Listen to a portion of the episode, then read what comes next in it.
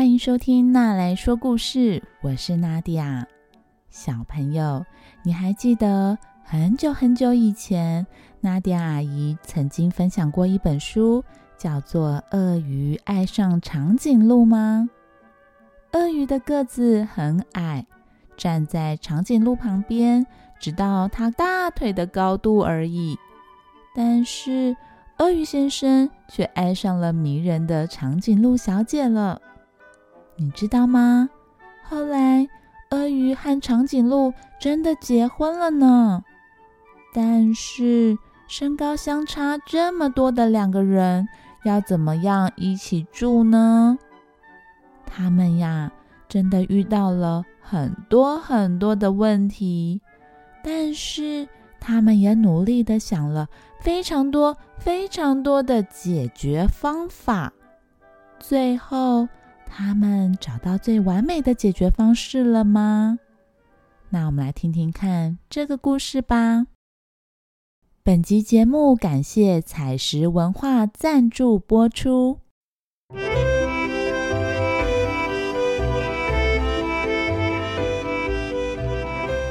你们或许已经听过鳄鱼和长颈鹿是怎么认识、彼此相爱的故事了。鳄鱼和长颈鹿的身高相差了两百四十三公分。两百四十三公分究竟是多高呢？大概就是我们一般人家一层楼的高度呢。不过，身高并没有阻止他们彼此相爱。鳄鱼和长颈鹿结婚了。结完婚之后。他们决定要住在一起，但是应该住在谁家呢？鳄鱼先生邀请长颈鹿小姐住进他在城市另一边的鳄鱼屋子里。长颈鹿小姐收拾了她的行李，跟着鳄鱼先生跨过城市，来到了他家门口。但是长颈鹿小姐发现，她的身高早就超过了鳄鱼先生屋子的高度了，她也不可能走得进去。这下该怎么办呢？长颈鹿小姐试着弯下腰，爬进鳄鱼先生的家，但是她在里面。实在是非常的不舒服，很容易撞到头，而且在屋子里连一步路都没有办法好好的走。到了晚上睡觉的时候，长颈鹿小姐也没有办法睡在鳄鱼先生的床铺上。她如果躺下来，甚至必须把脖子伸出鳄鱼先生家的大门。把头放在门口的大马路上，长颈鹿小姐不喜欢这种感觉。她在睡觉的时候，甚至看不到鳄鱼先生的脸。当她想要试图在鳄鱼先生家舒服的坐着的时候，她发现她长长的脖子必须伸到烟囱的外面。所以他根本没有办法在鳄鱼先生家好好的喝一杯茶。鳄鱼先生觉得长颈鹿小姐住在他家实在太不舒服、太可怜了，于是鳄鱼先生提议，还是搬到长颈鹿小姐家好了。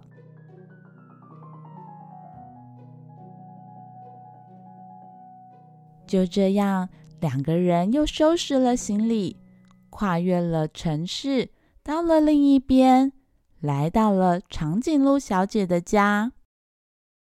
长颈鹿小姐的家这么的大，小小的鳄鱼在里面应该可以自由自在的走来走去，不会有什么问题吧？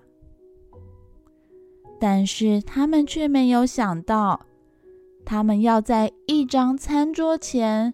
一起坐着吃饭，就是第一个问题了。长颈鹿小姐帮个子比较小的鳄鱼先生准备了一张矮矮的小凳子，但是鳄鱼先生坐上了这个矮矮的小凳子之后，根本看不到餐桌上所有的食物，他只看得到长颈鹿小姐的脚。还是要让鳄鱼先生坐一个比较高的椅子呢？但是鳄鱼先生没有办法爬上这么高的椅子，不如换一个矮一点的桌子吧。但是鳄鱼先生总算看得到桌子上的食物，却换长颈鹿小姐觉得弯腰吃东西好不舒服哦。鳄鱼先生和长颈鹿小姐不断的思考。让两个人都可以轻松自在生活在一起的方式。他们也想，是不是要在地板上挖一个洞，让长颈鹿小姐坐在地下室的椅子，然后呢，把头从洞里探出来，这样长颈鹿小姐的高度就跟鳄鱼先生一样了。他们也可以看着彼此一起吃饭。可是地下室黑漆漆的，很有可能还有小老鼠，这样长颈鹿小姐会感到很害怕的。除了吃饭这个问题之外，鳄鱼先生也发现，个子小小的他根本没有办法握到长颈鹿小姐家的门把，他连开门都没有办法自己开。而且，长颈鹿小姐家里面的楼梯对鳄鱼先生来说也太高了。长颈鹿小姐跨一梯，鳄鱼先生可能要用爬的才能爬上去。再来就是，鳄鱼先生觉得长颈鹿小姐家的马桶看起来实在是太巨大了，他必须自己做一个楼梯才能够。爬上去，坐在马桶上，而这么大的一个马桶，他坐着的时候都好害怕自己掉进马桶里哟。鳄鱼先生在长颈鹿小姐家住了好几天，每天都会发现新的挑战，但是他也持续的尝试用不一样的方式来适应长颈鹿小姐家的生活。像是他帮长颈鹿小姐还有自己洗完衣服之后，发现晾衣服的架子实在是太高太高了。但是他很勇敢的准备了一个长长的阶梯，架在晒衣架的旁边，然后呢，就像走高空绳索一样的把衣服拎着走在晒衣绳上面。来来回回的晒衣服。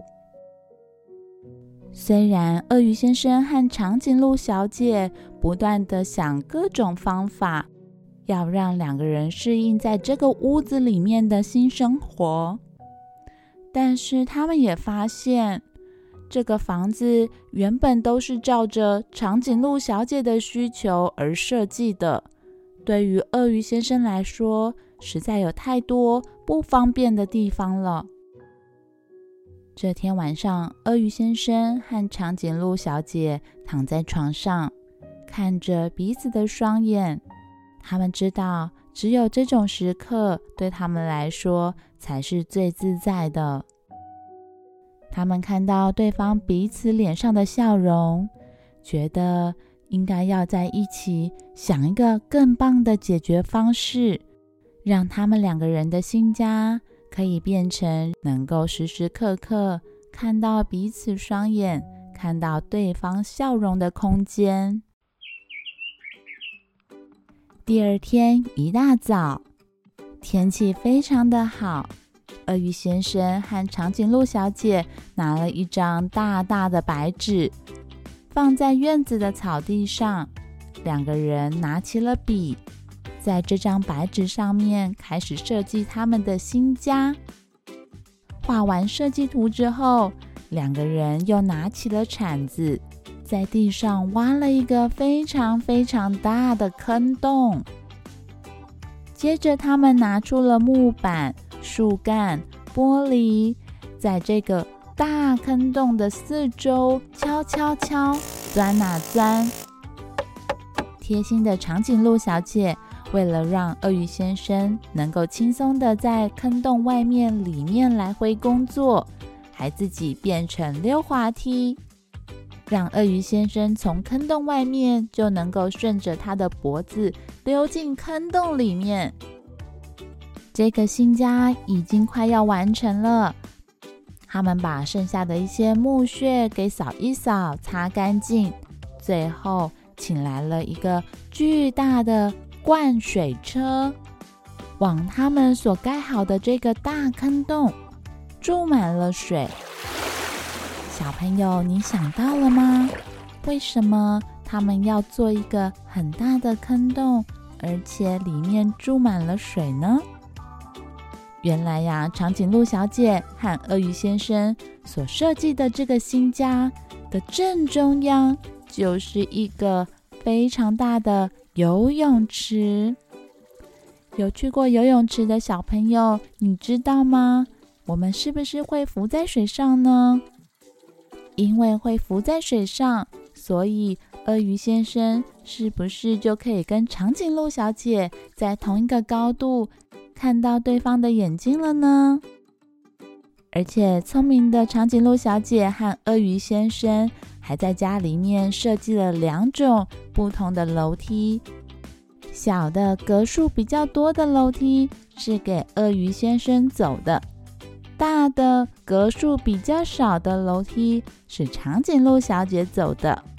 而且每一扇门都有不同高度的门把，让两个人都可以自由自在的进出。盖在游泳池里面的马桶。也不会因为太高，必须要用楼梯的方式才能爬上去。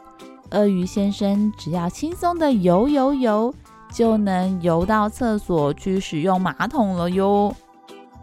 这个新家是不是非常的完美呢？两个人本来所有的问题，好像就因为这个完美的新家而解决了。或者说，正是因为鳄鱼先生和长颈鹿小姐彼此相爱，所以不管遇到再多挑战，他们都能够一起克服，找到能够自在、开心生活在一起的新方法哦。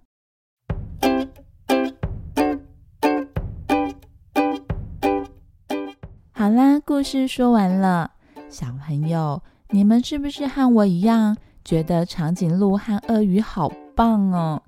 遇到困难不会因此吵架怪罪对方，反而懂得如何一起想方法解决问题。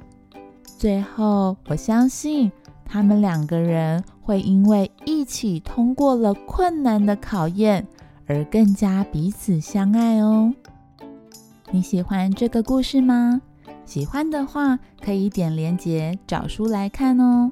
这样你就看得到鳄鱼和长颈鹿精心设计的游泳池新家有多厉害了。鳄鱼爱上长颈鹿一整套，总共有六本书。我在第六十四集的故事曾经分享第一本书的内容。这一套书每一本都非常好看。我拿到书之后。忍不住一口气就把六本全部看完了。